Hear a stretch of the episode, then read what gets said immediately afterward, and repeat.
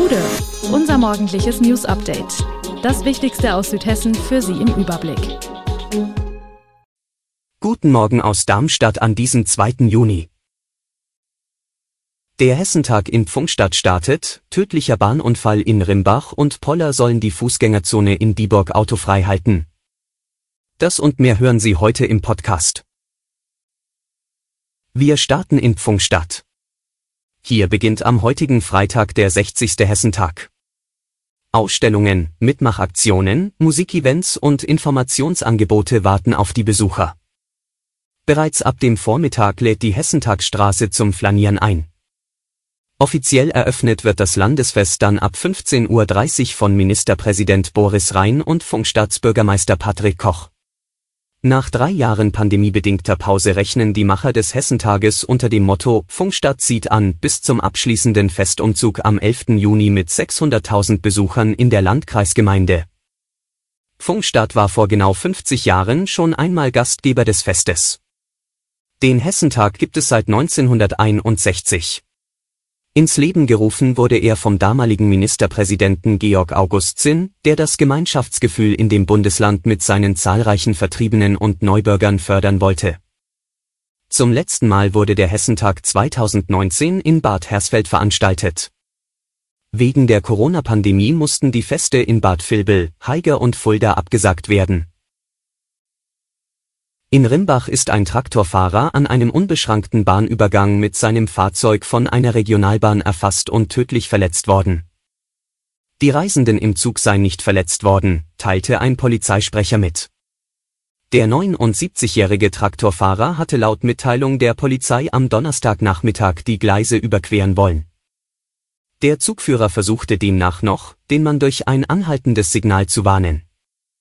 Bei dem Zusammenstoß sei der Traktor gegen einen auf dem Grünstreifen abgestellten Arbeitswaggon der Deutschen Bahn geschleudert worden.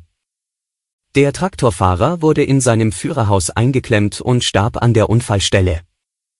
Der Zugführer erlitt einen Schock. Die Bahnstrecke war wegen Bergungsarbeiten für drei Stunden gesperrt. Den Sachschaden schätzt die Polizei auf etwa 34.000 Euro. Die Stadt Dieburg will Besuchern künftig einen klar abgegrenzten öffentlichen Raum bieten, in dem ein sicherer Aufenthalt ohne Lärm und Autoabgase möglich ist. Realisiert werden soll das mit Hilfe von Pollern, die automatisch versenkbar sind.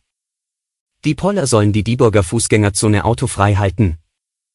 Das Problem der Dieburger Fußgängerzone ist, dass sie von mehreren Straßen passierbar ist. Hauptsächlich erfolgt die Anfahrt über vier Zufahrten über die Rheingaustraße, Schlossgasse, Steinstraße und Zuckerstraße. Trotz der entsprechenden Beschilderung wird der Weg durch die Flaniermeile, häufig sogar quer über den Marktplatz, von Anlieferern und anderen Verkehrsteilnehmern genutzt. Nicht selten müssen Stühle und Tische der Gastronomen verschoben werden, um die Fahrzeuge durchzulassen. Auch am Marktplatz haben sich schon Fahrzeuge verirrt. Die Idee für die Poller fußt auf der Ausschreibung des hessischen Förderprogramms Zukunft Innenstadt, für die die Stadt sich beworben hatte. Wir gehen in den Odenwald. Ein Wolf ist am Mittwochmorgen um 6 Uhr und 30 Minuten bei Güttersbach über eine Wiese gerannt und wurde dabei von einem Jäger gefilmt. Im Video deutlich zu erkennen ist die Statur mit den spitzen Ohren, grauem Fell und buschiger Rute. Im Hintergrund stehen nur etwa 100 bis 150 Meter entfernt die ersten Häuser dieses Mossautaler Ortsteils. Ob der Wolf auch für den Tod eines Kälbchens verantwortlich ist, das am Abend auf einer nahen Weide entdeckt wurde, wird derzeit untersucht. Von dem Neugeborenen war nicht viel mehr übrig als das Gerippe und die Klauen. Das Wolfszentrum Hessen im Landesamt für Naturschutz, Umwelt und Geologie hat das Videomaterial des Jägers inzwischen ausgewertet und bestätigt, dass es sich bei dem gefilmten Tier sich um einen Wolf handele. Allerdings könne der Film erst dann als sicherer Wolfsnachweis für Hessen gewertet werden, wenn ein Wolfsberater den Standort der Filmaufnahme als in Hessen liegend bestätigt hat. Diese Überprüfung sei noch nicht abgeschlossen. Wir blicken auf den Sport. Der Wechsel von Patrick Pfeiffer vom SV Darmstadt 98 zum FC Augsburg ist fix. Das vermeldeten die Fuggerstädter am Donnerstagmorgen. Der 23-jährige Innenverteidiger schließt sich dem FCA bis Juni 2027 an und kommt ablösefrei, da sein Vertrag bei den Lilien nach der Saison ausgelaufen war. Die Darmstädter hatten vergeblich versucht, mit dem kopfballstarken Abwehrhühnen zu verlängern. Ich hatte eine großartige Zeit in Darmstadt, die durch den Aufstieg in die Bundesliga gekrönt wurde, wird Pfeiffer in der Vereinsmitteilung zitiert. Er sagt außerdem, es heißt ja so oft, man solle gehen, wenn es am schönsten ist, das tue ich nun und freue mich auf ein neues Kapitel meiner Karriere in Augsburg. Die Gespräche mit den Verantwortlichen des FCA hätten ihn davon überzeugt, dass er bei einem gestandenen Bundesligisten optimale Bedingungen habe, um den Weg gemeinsam in der Bundesliga zu gehen.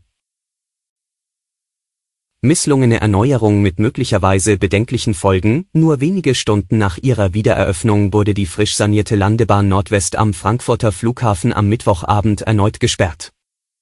Sie bleibt nun für zunächst unbestimmte Zeit außer Betrieb.